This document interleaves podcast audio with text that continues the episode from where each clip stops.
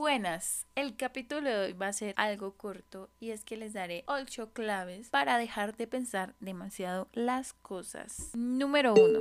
Deja de pensar en lo que puede ir mal y piensa más en lo que puede ir bien. Número 2.